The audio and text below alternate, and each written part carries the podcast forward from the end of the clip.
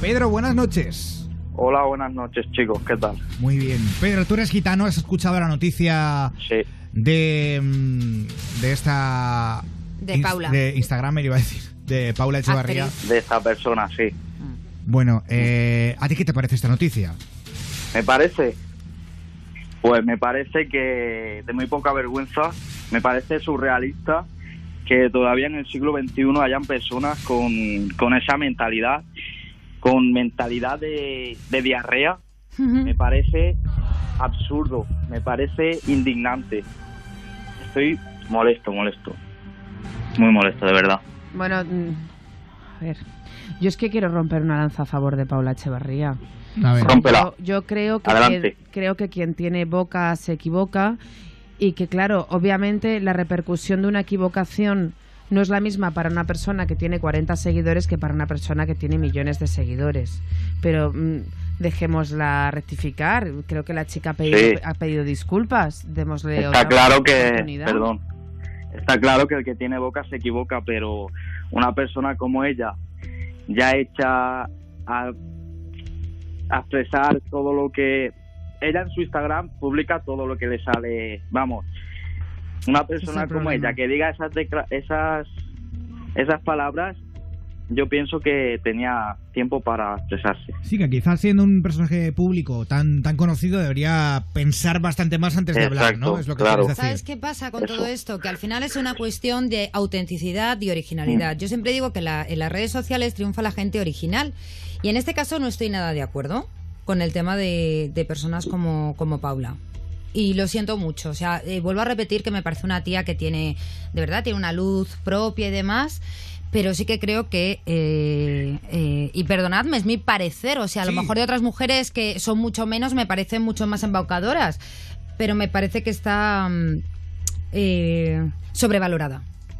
Y Yo- que hay muchas mujeres, pero sobrevalorada porque eh, eh, cuando tú tienes detrás un gabinete tan grande de marketing, de publicidad, de personas que están detrás de ti, eh, donde nunca te equivocas, donde cuando realmente te expresas como tú eres de verdad, ahí es cuando Cuando choca ya un cuando poco. choque y cuando la cagas, porque si tú desde el primer momento eres claro, eres no hubiera pasado absolutamente nada. Si se te ve el plumero desde el primer momento, como por ejemplo a Dulceida se la ha visto muchas veces, se ha criticado y ha tal, tal, tal, tal, y hay muchas Instagrames que critican cosas y tal, pero cuando tú eres tan blanca, tan blanca y un día cometes un fallo así, pues claro, se te ve el culo, te quedas con el culo al aire. Claro, destaca mucho más, ¿no? Eh, que si, Claro. que si normal eres, eres tan, eh, no sé, más, libre de alguna manera. Sí. Yo es que creo que más que nada pecado de, de pija, porque ha soltado el típico, que es verdad, vamos a ver, Pablo se está llevando las manos en la cabeza, es el típico comentario de mm, pijo.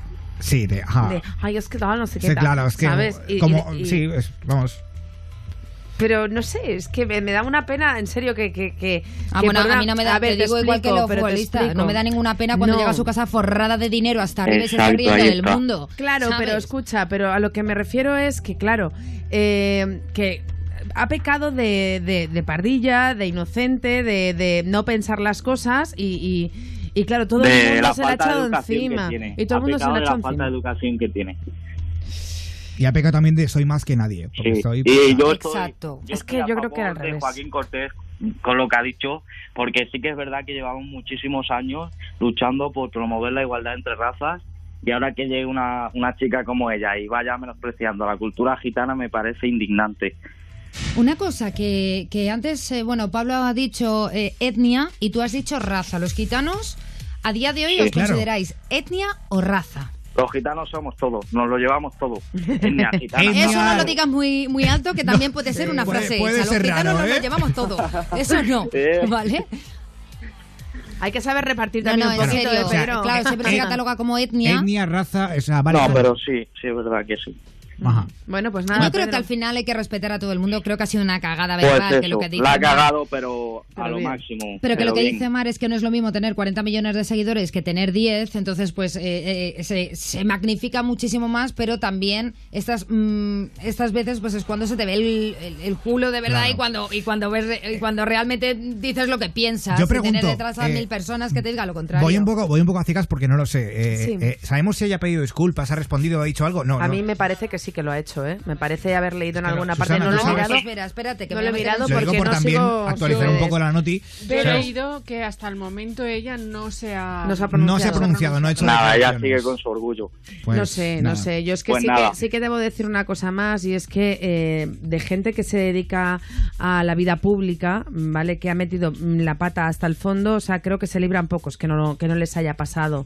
Entonces también tenemos que ser un poquito pues, permisivos con este tipo de cosas. Ah, bueno, ¿sabes? pues no, perdona. Pues yo no le voy a ser permisiva con una tía que, mm, por ejemplo, diga mañana mismo que es que todos los gitanos tienen que estar muertos. No, hombre, claro, pero no compares, por Dios. Claro, No, no, no, Hombre, no, no, no, no, pero no, que yo no. creo que con gente, es decir, que hay que tener gente que sale en los medios de comunicación, que tiene muchos seguidores y tal, cuando la caguen hay que ser más permisivo que con una persona de, de como nosotros, del pueblo, pues no, pues no, hay que ser Bueno. igual de permisivos o de no permisivos, porque esta gente no ha hecho ningún otro mérito más que ser conocido y tener dinero. Y ya está.